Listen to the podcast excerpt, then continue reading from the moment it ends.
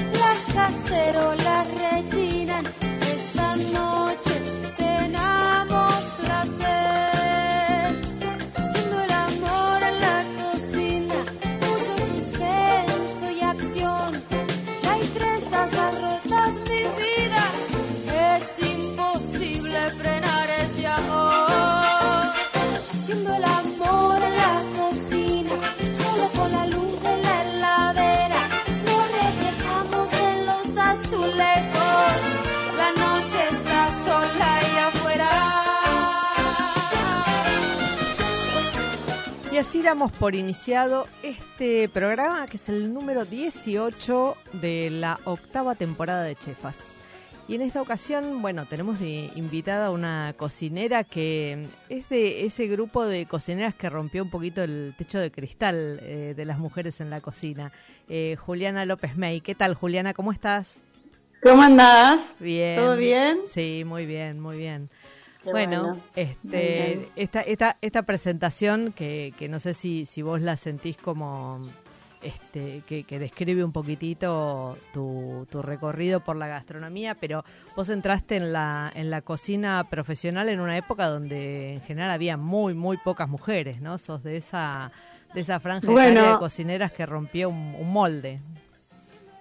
Sí, pero como yo empecé con Francis, él siempre tuvo muchas mujeres. Claro. O sea, que en mi caso no fue tan así Claro. y tengo muy buenas amigas cocineras de mi misma camada, o sea que Sí, lo, no. lo normal y lo cotidiano sí y, y no, tal cual. Claro, La claro. realidad es que hubo una mezcla porque él tomó esa decisión, creo que justo ahí cuando yo estaba entrando, y éramos muchas mujeres de por ahí, no sé, distintas edades, pero más o menos las mismas edades. eh, y fue alucinante para mí, Claro. porque tenías la fuerza del- de lo masculino con el orden y la cabeza de lo femenino. Entonces, la realidad es que trabajábamos todos muy bien, Claro. en mucha armonía. ¿Y, y sabes por qué se rodeaba a Francis de, de cocineras mujeres? ¿Por qué las buscaba? Porque tampoco era tan, Bueno. tan frecuente ni tan disponible, digamos, profesionales No, mujeres. a él siempre le gustó mucho el orden y cómo cocinaban las mujeres, así que creo que, que creía en eso, apoyaba eso, eh, le gustaba obviamente estar rodeado de, de- de jóvenes, siempre le gustó. Sí. Y, Claro, y bueno, es un, esti- un estilo de él, ¿no? Esto de, de- de Es un estilo de él, sí, de, de sí, de buscar gente por ahí que no, es, no tenga una profesión muy marcada o que no venga de lugares, Claro, sino él moldearlos. Entonces, bueno, entré dentro de, de ese combo que eran los que a él le gustaban y para mí fue el- mi mejor escuela. claro. Y además tenía la edad para eso, ¿no? Sí. Tenía 19 años y, y para mí la cocina en, en los inicios eh, era 100% pasión, estímulo, ganas. eh, así que imagínate, Claro. no tenía horario. Espectacular, mucha adrenalina. hacer, mucha adrenalina, pero al margen de, de que esta profesión es un poco adrenérgica, al Sí. margen de eso, yo estaba en un momento muy lindo de mi vida donde hacía lo que me gustaba con la misma pasión, ganas y sin cansarme. Entonces era alucinante, imagínate. Bueno, la, la gastronomía tiene una cosa así con, digamos, en, en- en la juventud de los cocineros, este, consigue unos resultados increíbles, ¿no? Porque al que le gusta una cocina, estar a los 19, a los 20, este, en ese ámbito es como, es, es- es lo mejor que te puede pasar, ¿no? Este, ese es, el mejor sí. momento. Eh, La verdad que hay momentos y momentos, ¿no? Hay momentos para estar eh, parado mil horas, trabajando con el físico mucho, poniéndole horas, hombre, aprendiendo. Y, y eso no hay nada mejor que hacerlo de joven. Claro. Eh, adquirir, por ejemplo, la rapidez, eh, obviamente la técnica, obviamente cómo se manejan las cocinas, pero bueno, la parte por ahí más mental puede ir más tarde. La Claro. parte física la tenés que aprender con esa edad, porque después ahora yo no podría hoy trabajar seis días por semana, Claro. 12 horas por día en una cocina. Totalmente. Primero porque tengo hijos, tengo familia, no tengo la edad, no, no sé si, si es como me gustaría a mí hoy trabajar. Eh, ahí era lo mejor que me podía pasar. Entonces hay cosas que, que requieren por ahí más juventud o más fuerza o más energía y después en otros momentos necesitas tener más conocimiento, un poco de experiencia, eso, haberte quemado unas cuantas veces los brazos, ¿no? Para después Claro, decir, bueno. Eso No. ya no lo quiero hacer más. Claro, eso, y además, bueno, ya lo hiciste, ¿no? Ya está, también es, este, después de un tiempo es como uno busca, sobre todo si, si tenés este, una pulsión eh, intelectual que va por un poquito más, eh, buscas otra manera de enriquecer esto que tanto te gusta y encontrar algún otro espacio donde ejercerlo, ¿no? Totalmente, totalmente, 100%. Sí. ¿Y qué, y qué, lo- qué decís que, que te dejó, digamos, ese, ese pasaje eh, por, por la escuela de Francis, que bueno, es, es un poco tu, tu escuela de formación, más allá de que, digamos, que, que te formaste en, en instituto y demás, ¿no? Este, ¿qué, ¿Qué adquiriste de ahí? Bueno, la verdad es que mucho, mucho. Eh, yo siempre digo que es como un médico que tiene que ir primero al hospital y después ponerse el consultorio. Eh, Pasar por una cocina profesional eh, es fundamental para entenderla, para, para realmente entenderla. Y algo que aprendí eh, gracias a que, a que Francis me, me enseñó todo lo que aprendí con él, es que la cocina no es solamente estar adentro de una cocina en un restaurante. La cocina es 360, tiene muchas aristas, tiene muchas facetas, eh, es un negocio muy amplio, eh, uno tiene que poder ver cada uno de los puestos de trabajo, entenderlos y, y- y tomarse el tiempo de pasar por todos para después decir, bueno, acá hay una oportunidad, esto me gusta, esto no me gusta, eh, acá me veo, acá lo aprendo para entenderlo, pero, pero lo dejo que lo haga otro. Pero bueno, es muy importante tener esto, una visión Sí, total de lo que es la gastronomía, no solo un restaurante, ¿no? claro. Y, y bueno, yo con él tuve esta visión, tuve muchas oportunidades de, de ver muchas betas al mismo tiempo.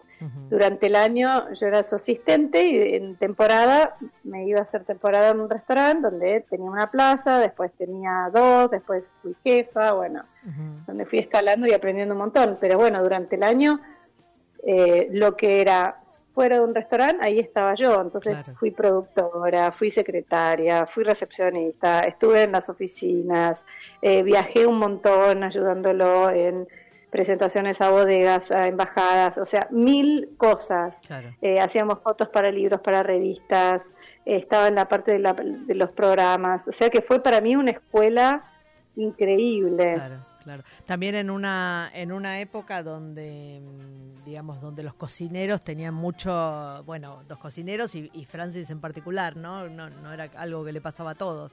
Este, pero tenían como mucha circulación, mucho viaje, mucha convocatoria para este para cocinar en distintos lugares, capaz que en el país y Sí, fuera del país también sí. mucho, ¿no? La verdad que fueron, fueron muy lindos años, muy lindos años. Eh, Francis particularmente tiene un enganche con todo lo que es el exterior enorme, creo que es Sí. el cocinero argentino que más ha viajado representando a Argentina afuera.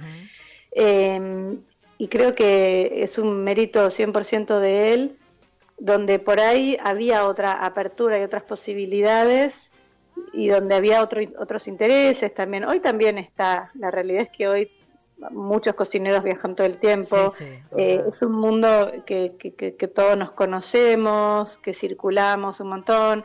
Antes por ahí no había tanto lobby como hoy, hoy haces mucho lobby y, y hay otros viajes, tipos de viajes distintos. En ese momento eran pocos los que viajaban, es verdad, pero viajaban por ahí por causas como más nobles o más, o más eh, reales, eran viajes de trabajo y, y volvías, o viajes que tenían que ver con apertura de país, marca país y volvías, o para distintas empresas, bueno, bodegas y demás Sí. eh, o por ahí algún cliente en particular, algo más loco. Eh, pero bueno, no sé, yo estuve 12 años en Olala escribiendo la parte de cocina y he viajado con Olala también, inventamos notas afuera un montón, hicimos París, Bélgica, San Pablo, Chile, eh, hemos viajado también y, y por ahí eran notas o cosas que antes también sucedían. Bueno, vos como periodista Sí. también lo debes saber, que antes Sí, sí. había más viajes, era más fácil. totalmente. Justo hoy es un día donde está complicado viajar, Está- no eh, es tan no, simple. Está, está difícil, eh, bueno, está difícil y también para el mercado editorial se redujo muchísimo eso que antes era este era era muy sencillo y muy cotidiano, ¿no? Este, este, pensar en hacer algún viaje con algún cocinero, una producción en algún lugar era algo Sí. que no, no, no parecía de lujo, digamos. Este, No, no, no. Bueno, de hecho, yo escribí un libro en Italia, estuve casi un mes sí. y fue muy lindo hacerlo. eh, fue re posible, lo armé con tiempo, pero salió y fue muy lindo todo el proceso. Y después, desde que volví, desde que saqué ese libro, hice ocho viajes con viajeras a, a recorrer Sí, un sí. poco lo que, lo que fue producir ese viaje. Bueno, lo vamos a volver a hacer en octubre. Y, Eso estaba leyendo, y- está, está Sí, planeado, este, está planeado. repetirlo en octubre. Repet- este, Sí. ¿con, con qué, con qué mm, eh, equipo lo tenés armado? Este, Mira, tenemos unos socios que son una agencia de viaje uruguayo sí. con los que diagramamos y armamos todo el itinerario y, y bueno, yo me ocupo de, de todo el día a día, de, de, obviamente de estar ahí, pero de traducir, de acompañar, visitamos mercados, tomamos clases de cocina, cocinamos con cocineras italianas en sus casas, em, vamos a recorrer huertas, mercados, queserías, bodegas, nos alojamos en agroturismos, donde vivimos realmente una Italia distinta, eh, visitamos pueblitos en Toscana, en, en- en Roma hacemos tres días, uno de caminata por sus lugares icónicos, eh, tomamos clases de cocina en Italy, recorremos tipo la tienda producto por producto, es como un viaje trazado por la gastronomía donde hay un disfrute Sí. del recorrido eh, Una por, por esto, ¿no? Por, ¿Qué? Una maravilla, digo, estoy, No, no, estoy no, yo babeando, te digo- claro. Sí, cada vez que voy agradezco al universo Claro. por poder estar ahí. Y ahora que sé que, que vamos a volver en, en- en octubre, digo, gracias que se pueda Claro. este, volver a hacer, porque realmente lo extrañé mucho de estos dos años y, y yo siento que Italia me abrió a mí las puertas y, y- y realmente lo vivo como, como un privilegio. ¿Por, por qué, que por fue- qué Italia cuando hiciste ese, ese libro, no? Este, Sí. eh, bueno, que tomaste, que tomaste los sabores de, de ese país. ¿Por qué Italia en particular? Eh, ¿Por ¿cómo- qué Italia? Porque ahí? siempre me... Sí, no, no, no, no tenés siempre me gustó... italiana, ¿o sí? No, no tengo familia italiana, nada, ni una gota de sangre italiana. Bueno, era necesitabas siempre- una transfusión. Claro, necesito una transfusión. en realidad es una cocina que siempre me representó, que me gustó, que, que cociné mucho. Eh, hice una pasantía en un restaurante italiano en Londres, que las mujeres iban a Italia y traían el aceite de oliva, la pasta, bueno, un montón de productos. Y, la realidad es que cuando volví y, tuve ya tres libros en mi haber, eh, me senté con mi editor y le dije, mira, si me dejas soñar, yo te digo que me encantaría empezar a hacer libros de viaje, de cocina eh, en destino, de aprender de, de alguien local, de realmente entender la cocina en origen. Y bueno, empecé como a soñar y, dije, el primer lugar que me gustaría, por, por toda nuestra historia de argentinos, de dónde venimos, de cómo somos, de quiénes, cómo, quiénes, quiénes vinieron, qué comemos y demás, eh, era Italia o España. Y, y, bueno, la realidad es que Italia fue esto, me abrieron las puertas enseguida, tuve la suerte de encontrarme con el ENIT, que es el ente de turismo italiano en Argentina, y que me abrió las puertas de un montón, de un montón de cocineras y de regiones y bueno, había un montón de marcas que también me acompañaron porque no, no fue fácil ir.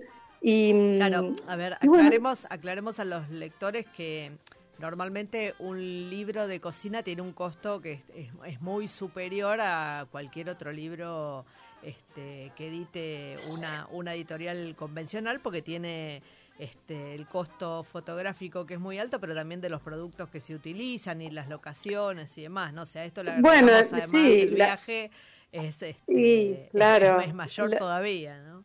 Sí, hacer un libro para mí es de las cosas más que más disfruto de mi profesión, ah, lo que me parece más lindo de hacer y donde realmente pongo foco siempre que puedo eh, año y medio saco un libro porque me gusta el ejercicio. Y hacer un libro en destino tiene eso además de el costo de llevar la producción allá, el fotógrafo, eh, la diseñadora, bueno, yo éramos cuatro, cuatro mujeres.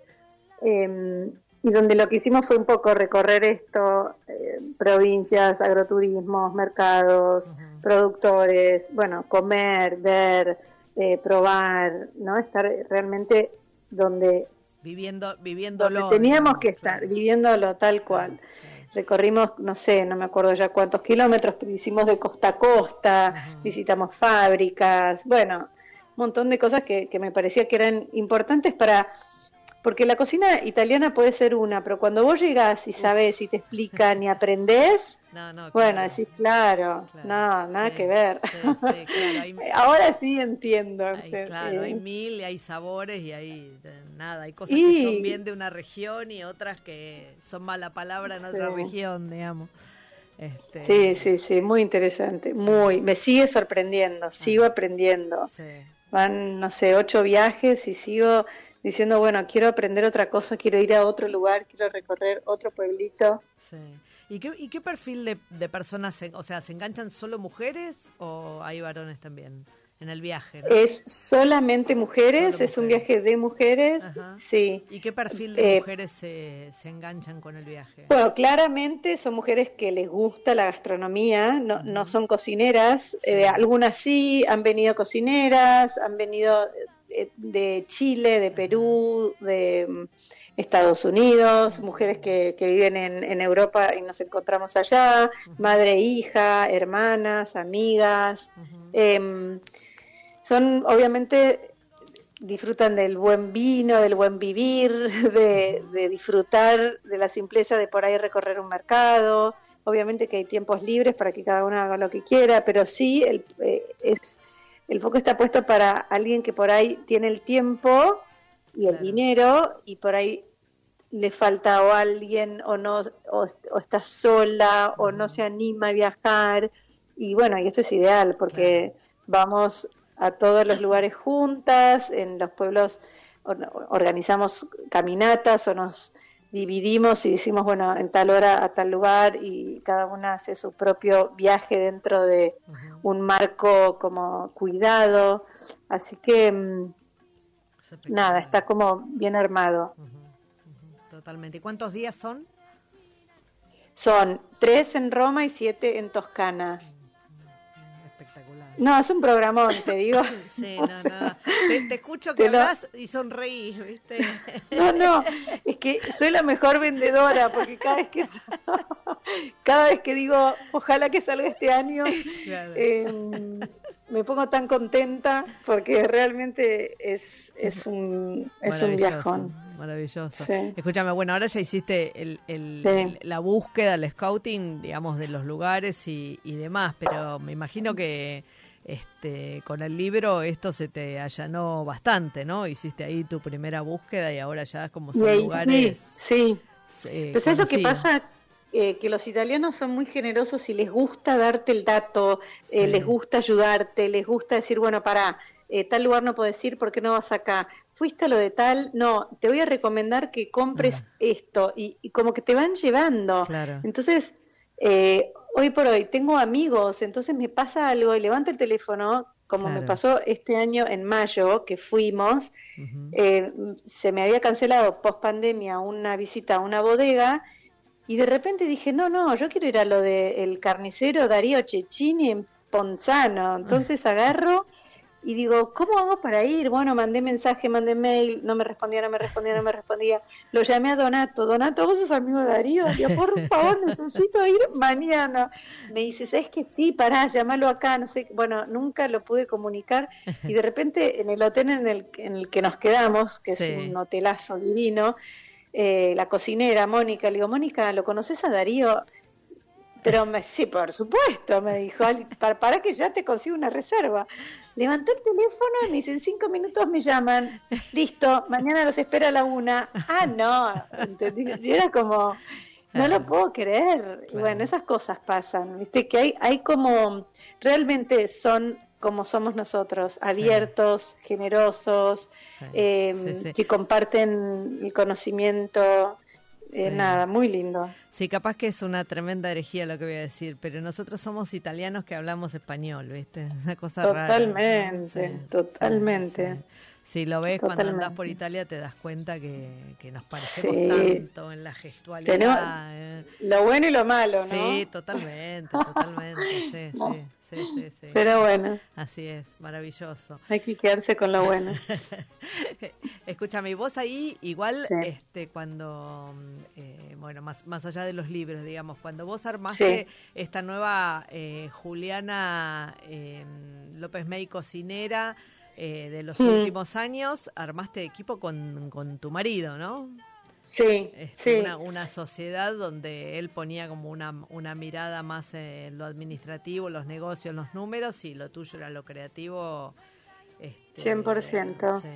Y eso, digamos, fue, surgió, surgió naturalmente. Este, bueno, eh, yo tuve, tuve, sí, después de trabajar con Francis, tuve un restaurante, tuve una sociedad, eh, yo era chica, tuvimos cinco años un, un restaurante re lindo en San Isidro, donde tuve dos socios increíbles, pero yo era chica, 2001, era como complejo. Después tuve otra sociedad, y bueno, finalmente Círculo cumplió su ciclo. Eh, me volqué a la cocina saludable, armé otro proyecto con dos hermanas, Jackie y Jessica Leckerman, abrimos cocina y estuvimos ahí también cinco años armando un poco mis primeros años en lo que era la cocina saludable y ahí tuve una segunda sociedad muy linda, súper, súper linda, con dos mujeres increíbles. Empecé a tener a mi primer hijo, después me quedé embarazada del segundo hijo y ahí di un volantazo de vuelta y fue donde decidí cambiar un poco el rumbo. Eh, Rami en ese momento trabajaba eh, como director comercial en un agroturismo, en, en una en una empresa del agro. Sí. Y bueno, yo ahí tuve mis hijos, estuve más tranquila, hacía libros, estaba en el gourmet, hacía asesoramientos, trabajaba para marcas, bueno, hacía un montón de cosas, hola la y demás. un, pero un laburo más indoor, ¿no? Más, más, sí, totalmente eh, indoor, eh, en mi casa, hacía de todo, pero muy adentro, con mucha ayuda pero con mis hijos muy chiquitos. Entonces ahí me dediqué como más a la parte editorial, que la recontra disfruté. Y bueno, cuando los chicos fueron creciendo, eh, en un momento alquilé donde hoy estoy mi estudio, en Boulevard. Asesoré también a distintos lugares, eh, sí, en Tigre. Y bueno, y, empecé a tener más tiempo, y empecé a tener como, al tener más tiempo, tenía más disponibilidad, empecé a trabajar para otras empresas, empecé como a crecer un poquito y Rami en un momento me dijo, mira, eh, estoy para, para sumarme con vos y para ayudarte en toda la parte comercial. Eh, bueno, le dije que sí, nos dividimos muy bien las tareas. Fundamental. Eh, sí, fundamental. Todo lo que yo había arrancado, que yo lo había arrancado medio intuitivamente, él le puso mucho más cabeza, foco, orden y, profesionalismo.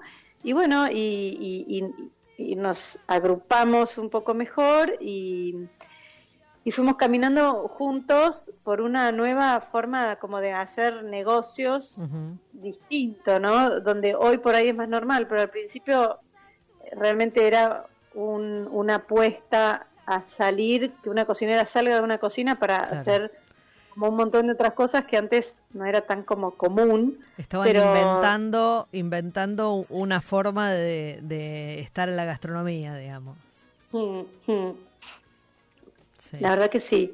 Sí, porque yo siempre digo, bueno, que tengo como muchos kiosquitos donde pongo mucha la parte creativi de, creatividad y, él pone un poco más la cabeza, más fría, hay cosas que, decimos que sí, otras que decimos que no, otras que las pensamos. En todo lo que es producto, eh, tenemos socios especialistas en eso que, que lo hacen como en, su, en, su, en sus negocios y nosotros nos unimos y desarrollamos junto a ellos. Después tenemos, bueno, la parte editorial, hicimos un montón de cosas con una tienda que ya no está más, seis colecciones de vajilla, bueno, vinieron los viajes, vinieron, eh, bueno, eh, el gourmet, un montón de cosas que, que lo que a mí me gusta también de mi trabajo es que hay como temporadas de muchas cosas y temporadas de menos, pero hay una, una constante que es que siempre doy clases, siempre estoy activa en... Tengo tanto clases presenciales como clases online, viajo dando clases, hago eventos en distintos lugares. Eh, entonces, como que cocino, no es que estoy todo el tiempo pensando qué producto, o sea, tengo esto, el abanico de posibilidades. Cuando tengo ganas de cocinar, invento algo y enseguida armo como ahora los pop-ups con Máximo en la puntería. Ah, ahí, em, vamos, ahí te voy a preguntar un poco de eso. Pero eh, ¿pudiste, digamos, sobrevivir a esa ansiedad que me imagino este, cuando venís de un, de un restaurante, que venís de trabajo este, diario en la cocina y yo, y después cuando te volcás a esto, que es más irregular, a veces surge, a veces no surge, ¿te, resultó fácil? O sea, ¿sos una persona tranquila que pudiste soportar que de a ratos no apareciera nada? ¿O esto de las clases como, como formato, digamos, este, como como eh, situación permanente fue lo que te dio como la mm. tranquilidad para saber que iban a ir surgiendo cosas. Y yo siempre digo que yo soy emprendedora desde los 19, bueno, desde que dejé de trabajar con Francis, ponele 23. Sí. A los 19 cobré mi primer sueldo, a los 23 me independicé. El último, claro. el último. Y, y, todos los meses eh, es como una incógnita. Claro. No, no tengo, o sea, no soy una multinacional, no, no tengo una previsibilidad de, negocios, pero hoy por hoy hay, gracias a, Rami también, hay, hay mucho terreno arado, digamos, ahí tengo contratos anuales con marcas, eh, tengo una estructura como de, clases totalmente pautada, eh, tengo proyectos de libros, tengo mucho ya armado que me ayuda a organizarme, soy muy organizada, em, tengo, qué sé yo, ahora como los distintos negocios bien distribuidos, no sé, tengo dos viajes en Argentina para fin de año, em, es como que trabajo más o menos uno o dos años para adelante. Entonces, en, esta, en esta proyección estás como tranquila. además, soy tranquila y además no soy ansiosa. Entonces, que Eso, todo claro, lo que ayuda muchísimo. Ayuda mucho. Claro, ayuda muchísimo. ayuda, Está bueno, está bueno. ayuda mucho. Está bueno. Sí. Eh, escúchame, Julián, ahora vamos a, a una sección del programa y luego seguimos, luego de una pausa, seguimos charlando, ¿te parece? Dale, Bueno. sí, perfecto. Muchas gracias. Bueno. En, la sección eh, La nueva generación eh, en gastronomía vamos a hablar en esta ocasión de Facundo Di Paola, este, que forma parte de la realeza del vino. Bueno, estamos hablando de un joven sub 30 que es una de las promesas de la enología argentina y forma parte de una familia que, bueno, que es parte de la historia de la vitivinicultura nacional. Facundo Di Paola nació en Mendoza. Su padre es Mariano Di Paola, que es el reconocido enólogo de Rutini Wines y fue nombrado por Tim Atkin como enólogo leyenda en el año 2018.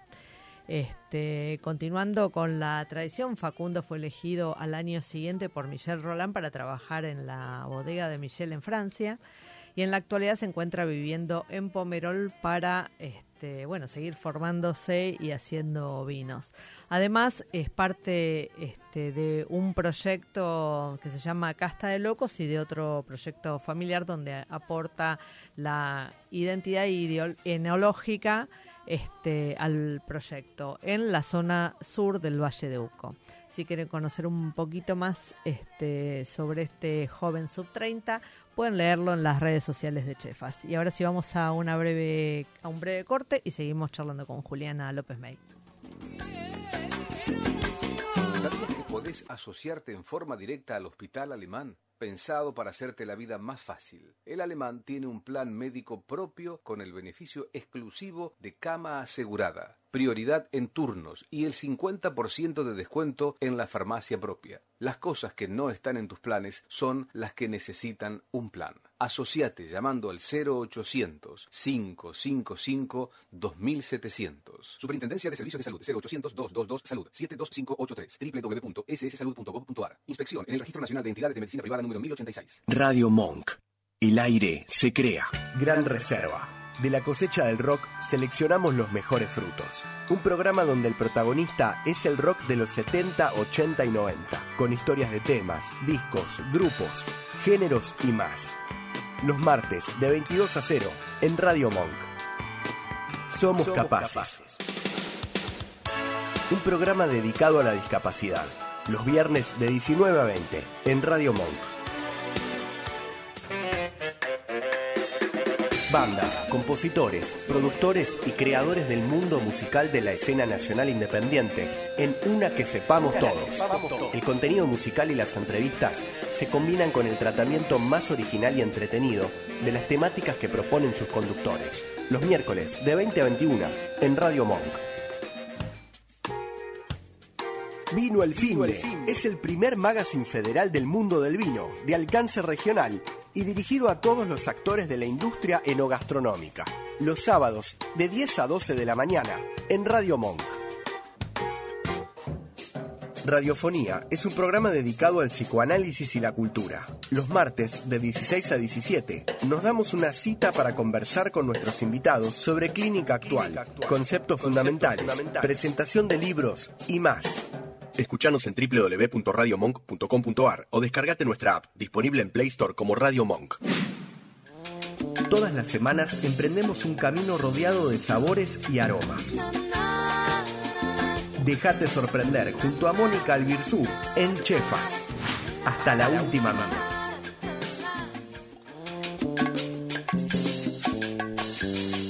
Bueno, hoy en Chefas de Estación vamos a hablar de, hablar de una verdura de hoja que tal vez no es de uso muy frecuente en las cocinas locales. Se trata de la escarola, que tal vez tiene un poquito de mala de prensa porque es un poco amarga, este, pero está en su mejor momento y está bueno consumirla. Pertenece a la familia de las endivias, es una variedad de, endivia. Este, se encuentra con esas puntas dentadas y tallos ramificados. Tiene este tiene una, una dureza bastante mayor a la, a la de una lechuga, este, que es lo que usamos en nuestras ensaladas de, de hojas. Está compuesta prácticamente por agua en su totalidad y tiene un valor nutricional este, muy interesante porque tiene vitamina C, B y mm, K y calcio. Cruda va muy bien con frutas como la granada, la manzana y la pera y también con frutos secos y cebollas caramelizadas. También se la puede consumir en preparaciones templadas, incorporando este, verduras asadas tibias este, o un queso a la plancha, incluso con langostinos. Otra opción es, incorporarla en las sopas, acompañarla con legumbres o como parte de una tortilla o un revuelto. Este, una recomendación muy buena, igual ahora le vamos a pedir a Juliana alguna combinación con escarola, que es, eh, utilizar este, con unas peras cordadas en cubos caramelizadas, este, con un poquito de azúcar y jugo de limón, eh, y luego desgranar un queso de cabra, eh, desglasar con un poquito de vino este, dulce y agregar unas tostadas, unas almendras tostadas para, para terminar. Y la combinación es fantástica. Bueno, Juliana, eh, no, no, sé cómo, cómo incorporás vos la escarola, si la incorporás a, tus platos. Sí, no, no soy muy fanática de la escarola, te voy a ser honesta. ¿Por qué? Porque es em, muy dura, es muy fibrosa. No, porque es muy dura y muy amarga. muy amarga. O sea que sola, medio que mm, no. Cuesta, pero sí en una ensalada verde, mezclándola con varias hojas, está bueno. Que haya como un poquitito de otro tipo de, lechugas, morada, capuchina, rúcula. A mí me gusta la ensalada verde ponerle hojas de cilantro, hojas de menta, hojas de albahaca, brotes, eh, pasas o o por ahí higos disecados, hacer como una muy buena ensalada verde y ahí la escarola aporta un amargor que, queda bien, que está bueno, sí. Y si no, lo que a veces es lindo es eh, grillarlas o, asarlas en el horno con parmesano, aceite de oliva y, y, hacerla o, con salsa blanca y también al horno, ah, como gratinado, medio vintage la, la, receta, pero, pero queda bien. Em, me acuerdo que nosotros dorábamos a chicoria en una plancha y, cuando se cocina baja un poquito ese amargor, así que es, es una buena forma de dorarla o grillarla en una parrilla y ponerle unas escamas de un rico queso parmesano, por ahí hacer una vinagreta con miel, queda muy bien también. Claro. Eh, pero sí es, es sutil, ¿no? El uso, ¿no? No es algo que uno consuma en grandes cantidades. Sí, y no, claro, no, no, tal vez no como eh, guarnición única este, de, un plato, sino como un... No, sí. Claro. Sí, sí, sí. Hay amantes y desertores de la chicoria. Y vos estás en el medio. Bueno, yo estoy en el medio, un poquito. un poco. Está muy bien. Mm. Eh, bueno, recién eh, mencionabas un poco el, proyecto que, mm, que, arrancó este Máximo y del que sos, sos parte este, frecuente. Contanos un poquitito de Pulpería López May ahí en sí. En Tigre. Bueno, eh, Máximo volvió después de más de 10 años de vivir afuera y cuando estaba por venir a mí se me ocurrió de, que se sumara a, Tigre, al bulevar, a la calle donde tengo mi estudio. Y bueno, fue, fuimos y vinimos con, la idea hasta que la idea fue un hecho y, y puso ahí un restaurante súper relajado, sin reservas, por orden de llegada, donde te acercas a la caja, pedís y te sentás y te llevamos la, la comida a la mesa. Eh, el lugar abre solamente de día, de jueves a domingo, de 12 a 19. Y una vez por mes cocinamos juntos, em, con un menú cerrado, con vinos de catena, armamos cuatro pasos y cocinamos ahí recetas del programa, del último programa que hicimos juntos, que lo hicimos ahí antes de, abrir al público. Y la verdad que el lugar es muy lindo, súper eh, descontracturado, bien familiar. Y, a mí me gusta acompañarlo y estar ahí cocinando con él un poco. Lo que hago yo es, estoy cuando cocinamos a puertas cerradas, por ahí alguno, algún que otro evento, paso a saludar un rato, pero bueno, lo lleva adelante máximo en el día a día. Claro. Escúchame, y, y estas estas cenas eh, de una vez por mes son, va, estas cenas, lo di por sentado, pero son a la noche, ¿son cenas? Son, o- son a la noche, a la claro, noche, sí, son, a la noche. Ah, perfecto. Son a la noche, porque a la noche no abrimos nunca, bueno, no abre nunca y esta vez sí. claro. Eso sí, es con reservas y armamos bien todo. Y, y, mm, bueno, ustedes cocinaron profesionalmente eh, en, el, en el programa del gourmet, eh, pero después Sí. cocinar eh, juntos codo a codo es algo que, que han, han practicado previo a esto o, o La realidad es que no, nunca, nunca coincidimos laboralmente en el mismo lugar. Ajá. Hicimos varias cosas, viajamos. eh, yo cociné en los hoteles que Máximo trabajó bastante. Eh, por ahí alguna que otra cosa, algún que otro programa, pero nunca fijos los dos en el mismo lugar. Claro. No, Máximo siempre, como yo digo, es a lo máximo, todo es grande, mega, y, y yo soy todo lo contrario, micro, chiquito, claro. cocino para 22 máximo, mis clases son como muy, muy, todo, todo lo que las personas comen, lo cociné yo. A mí me gusta tener eso, que digo, yo sé qué es lo que están comiendo, qué es lo que yo quiero que ellos prueben. Claro. Eh, y eso a mí me encanta. Así que tenemos una forma de, de trabajar parecida, pero bueno, él tiene por ahí otro... Eh, Eso te iba a otro- preguntar, ¿qué, qué, qué ves que, a- que aporta él eh, a, esta, a esta cocina a cuatro manos que, que se armaron, digamos? ¿Qué te, qué te aporta? Y ¿Qué te Primero que? Máximo, sí, eh, Máximo es como muy, tiene mucho más la rama de la hotelería que yo, es mucho más organizado a gran escala, Claro, tiene eh, la cabeza más abierta, no está por ahí en, en el detalle que no suma, sino que eh, tiene otro vuelo, es mm, mucho más abarcativo. eh, yo estoy, viste, no sé, de repente me dice, bueno, venía a las 7, está todo listo, y yo caigo a las 5 y me pongo a, no sé, este, a probar almendra por almendra, por decir Claro. algo. Em, pero bueno, los dos, los dos queremos lo mismo, ¿no? Lo que pasa es que accionamos diferente, qué sé yo, em, no sé, eh, ti- tiene otra forma de, de encarar las cosas, eh, mucho más esto organizado, con, con más días, como, como los hoteles, ¿viste? Claro, Vas a vas a un hotel y vas a la cocina de banquetes y tienen tipo todo pegado, todos los menúes, todo organizadísimo, y vos decís, ah, wow, ¿qué? ¿Cuándo tienen tanta cosa? ¿Cómo Claro. hacen? ¿Dónde guardan? No sé. Eh, Claro. Son otras maneras, pero me encanta. Máximo cocina muy rico, muy bien. Eh, nada, tenemos una forma similar de, de cocinar en muchas cosas. que supones que viene viene de raíz, digamos, de tal vez de... de- de tu 100%, mamá. Sí, 100%, sí, sí, sí, sí. 100%. ¿Cómo, ¿Cómo es eso de, de los paladares, no? ¿Cómo se educan los paladares? Es, es impresionante, porque bueno, los dos son dos cocineros profesionales y, y podrían hacer otra Sí. búsqueda y sin embargo en algún punto... Este, Mira, yo lo veo con mis hijos, ¿no? Que hay uno que, que le gusta lo mismo que a mí. No sé, hago yogur natural en casa y me dice, qué rico, hay come o hay pepinos y le gusta ponerle, no sé, a la ensalada le- cosas crocantes y el otro nada que ver. Pero por ahí yo no es que le digo, querés comer leverbush, querés ponerle pepino, no, no es que voy y le, le estoy...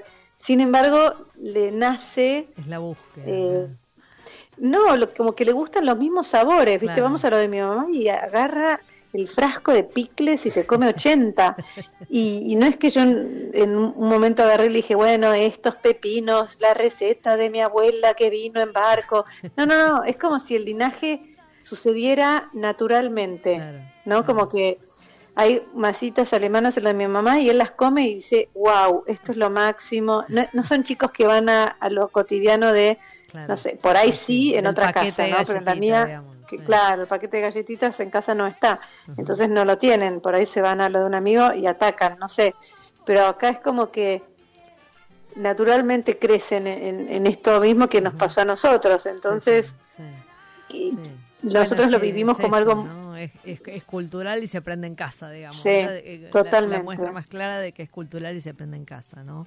Totalmente. Este, y ahí, y ahí, bueno, me llevas un poco a, este, a que comentabas estos, estos comienzos con la, con, con la alimentación saludable, este, que hiciste ya hace varios años, y lo que está pasando ahora, ¿no? Que están pasando un montón de cosas. Yo, este, Sí. bueno, para, para una profesional experimentada como vos, tal vez tenés como más, más tamiz o, este, o alguien que conoce gastronomía tiene más tamiz para este, escuchar lo que está ocurriendo, pero mm, el, el, el usuario este, menos formado, digamos, recibe como este, un, un zapatazo en la cabeza de todas las cosas que, que se pueden, que no se pueden, lo que eh, dieta inflamatoria, dieta infl- antiinflamatoria, este, y, y- y no estamos hablando de una patología, este, digo, Sí. son- no son propuestas frente a una enfermedad, sino como, como, este, como forma de vida, ¿no? Que aparecen. Este, que- ¿cómo, Sí. ¿Cómo lidias con todo eso, digamos? Te, te, o sea, ¿te, te, te volvés un poco Eh. loca para, para incorporar como más cosas dentro de esto o, o, o lo que venís haciendo? No, me parece- divierte, a mí me, me, me divierte probar conmigo cosas, no sé, por ejemplo, em, a mí siempre me gustó la cocina saludable desde chica, siempre comí muchísimas ensaladas y antes de ser cocinera, eh, en mi casa había cuatro guarniciones y una proteína, Claro. porque vengo de una familia europea que comía así, comía estacional, comía productos de los que había, era lo cotidiano. Eh, o sea que esa moda de, de lo de producto de estación y qué sé yo, para mí nunca fue como una moda, sino que fue como a mí me criaron. Eh, y al momento en, en el que yo empecé a cocinar profesionalmente, lo tenía como totalmente incorporado. ¿no? No, no es que dije, ah, wow, hay Claro. estaciones. Ah, wow, hay espárragos. No, no, cuando había espárragos en mi casa solamente había espárragos. Claro, Cuando había el cauciles, solamente había el cauciles, estábamos todos felices. claro. Entonces, eh, yo crecí con varias de las cosas que fueron moda de una forma muy natural. Por otro lado, eh, los primeros años míos de profesional fueron como más tradicionales y los otros tantos los dividí como en distintas secciones donde hubo mucho de moda esto de la cocina saludable, la cocina vegetariana, la vegana eh, y todas las que vinieron después. Sí. Eh, Eso, en, fui eso pro- perdóname, en parte porque Sí. tal vez no había tantos referentes y vos eras como una referente natural, digamos, de esa Sí, cocina, eh, ¿no? por ahí sí, tuve como mucha más difusión y Claro. fue como arrancar un poco con esto cuando nadie lo hacía y hoy hay mu- muchos más cocineros que lo hacen, entonces hay más voces, Claro, pero la cocina saludable siempre estuvo, no tenía tan buen marketing, no tenía tan buena presentación, por ahí era un, un público muy chiquitito, medio hipón, muy Claro. marrón, aburrido, y hubo que darle como... Claro. sí, necesitamos la moda para levantarle un cambio. claro, el perfil. Claro, como un, sí, sí, sí. Eh, pero bueno, la realidad es que a mí me agotan. Eh, yo no sigo. Creo que si tenés una patología, si tenés una enfermedad, si vos Sí. podés ocuparte de sanarte a través de la alimentación, es alucinante y te aplaudo y me encanta. Y sigo a muchas mujeres que lo hacen y me parece que es una muy buena manera alternativa Sí, de encontrar buenos resultados. Eso por un lado. Si está la patología y la puedes trabajar de esa manera, te aplaudo, te apoyo y me encanta ayudar. Eh, si es una moda, un fanatismo o algo más tipo eh, prueba y error, bueno, es un camino que hacelo y disfrútalo vos. Ujú. Eh, no hay soy mucha fanática- militancia, ¿no? Que se convierte. hay mucha fanatismo. militancia, sí, hay mucha militancia. Yo, la realidad es que soy apolítica, a religiosa, a, a conflictiva, no, no, o sea, no me gusta Sí. el conflicto de para nada, nunca, en ningún tipo de diálogo o conversación vas a verme a mí eh, decir algo ni a favor ni en contra de nada, porque creo que cada uno es eh, dueño de, de hacer lo que se le cante. Eh, pero bueno, eh, no me gustan las militancias, no es que digo anti leche, anti carne, anti todo, o sea, creo que que lo mejor sería eh, poder disfrutar equilibradamente, de lo que tenemos y, de disfrutarlo y de estar en armonía y felices de poder un fin de semana comerte un helado, una buena torta de chocolate. Lo que sí creo es que hay que usar buenos productos, hay que cocinar casero, hay que razonalizar las porciones, hay que hacer deporte, yo me recontracuido, no sé, hago seis veces por semana deporte o camino o hago yoga o hago alguna clase que me hace mover un poco el esqueleto. Eh, me cuido mucho en la alimentación, hago tres veces por año, cuatro años o cuatro detox de 21 días, así medio estrictos, pero después tomo vino, como pan, eh, como carnes, eh, pero bueno, trato de siempre de hacerlo equilibradamente, ¿no? De, y eso es lo que trato de mostrar en mis clases, es mi cocina, es lo que yo quiero dejar acá.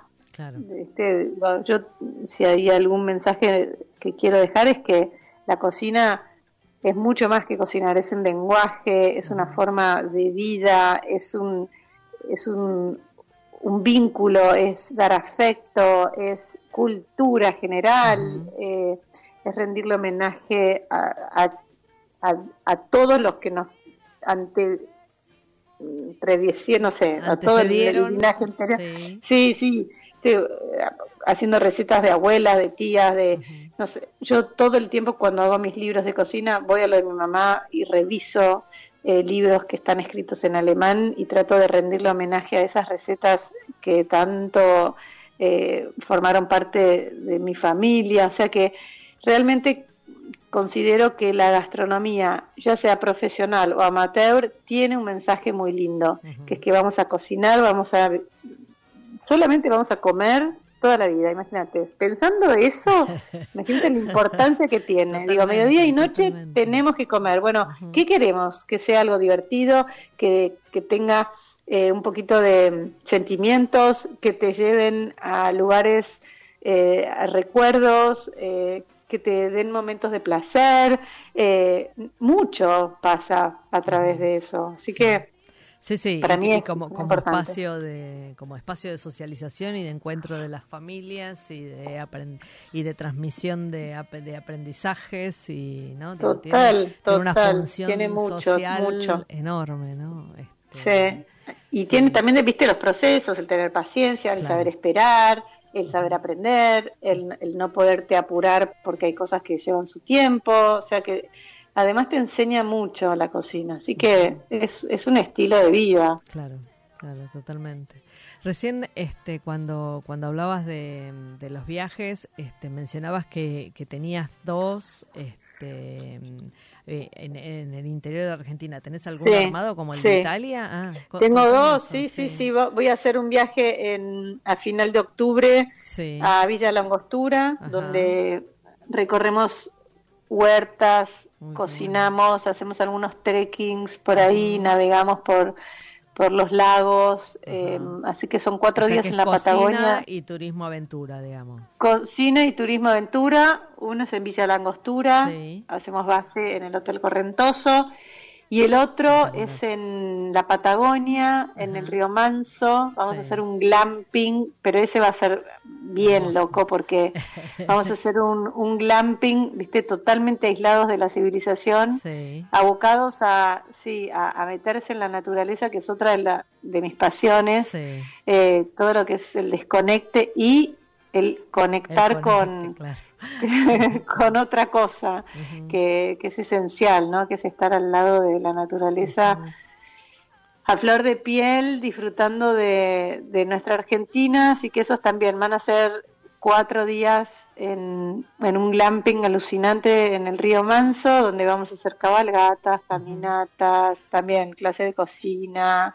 Eh, bueno, van a haber un montón de opciones de, de eventos y cosas para hacer y ese va a ser en diciembre y, y estos dos viajes, el de octubre y el de diciembre, son con hombres, así que está buenísimo. Ah, mirá. Pueden mirá. venir Los dejamos entrar, claro. Los La dejamos Toscana- entrar la porque... No, que se busquen otro conductor La toscana no, obvio. La toscana no, porque imagínate cuando están las mujeres en el No, pueblito, no. no, esperame que me quiero comprar la camisa de no, No. sé qué, no. Ah, No Imagínate que ahí no funcionaría. Claro. No, pero acá sí, acá están re permitidos y re invitados. Ajá, ajá, está buenísimo. ¿Y esta es la primera vez que los haces estos estos viajes o ya hiciste No, alguno? el año pasado eh, hicimos el de Correntoso, que estuvo buenísimo. Y después, años anteriores, eh, hice en Córdoba, en la Sí. Constancia, que es eh, en el Champaquí, Sí. hice algo también parecido. Así que vengo, vengo así como probando un poco lo que es eh, el turismo alternativo ligado a la gastronomía Sí. y, y recorrer un poco lo que es Argentina, Bueno. que también me, me apasiona. Sí, a mí me, me, me gusta mucho la propuesta esa, o sea, me parece que la gente se engancha, o sea, no, no solo me gusta a mí, pero digo, esa propuesta donde tenés un viaje curado por, por alguien, en, en este caso mi interés es la gastronomía, así que curado por alguien Claro. que, que sabe sobre gastronomía y que me va a hacer comer rico y qué sé yo, eh, me parece que está buenísimo para pensar los viajes, ¿no? Que es algo que viene Es pasando. que hace un sí, y viene es- pasando y la sí, y la realidad es que, viste, después de la pandemia todos nos dimos cuenta Sí, sí, de que hay que vivir Basta, ya. claro, es aquí, es Basta de posponer, posponer cosas que para qué, cómo, cuándo. Digo, Para mí no hay nada mejor totalmente. invertido que en un viaje. El tiempo y el dinero es lo que te queda. Sí, Y, sí, sí, y sí. la realidad es que digo, ¿cuándo? ¿Podés hacerlo? ¿Podés hacerlo? ¿Tenés el tiempo? ¿Tenés el dinero? ¿Qué esperás? sí. son las experiencias es lo único lindo con que lo- nos llevamos en el alma y son esas cosas que decís qué suerte que lo hice a mí me pasa con mis hijos todas las vacaciones que, que pudimos hacer digo qué suerte que las hicimos no Claro. qué lindo con lo que nos quedamos que ese, ese, ese recuerdo de, po- de haber estado ahí es impagable Totalmente. Así que- totalmente. Bueno, hermoso. Lindos proyectos, Sí. Juliana, la verdad. sí lindos hermoso, proyectos hermoso, hermoso. lindo Bueno, se nos terminó el programa, un placer la charla. Fluyó bueno. como si estuviéramos este, sentados en un living bebiendo, así que eh, Totalmente. repetiremos. Este, dale encantada bueno, muchísimas gracias. eh. De nada, un beso grande. Gracias. Beso para todos. Gracias. Y chao. gracias a los oyentes por acompañarnos nuevamente en Chefas. el acordeón de tu pantalón. Con momentos como este, nene, arden las palabras, se funde el dolor.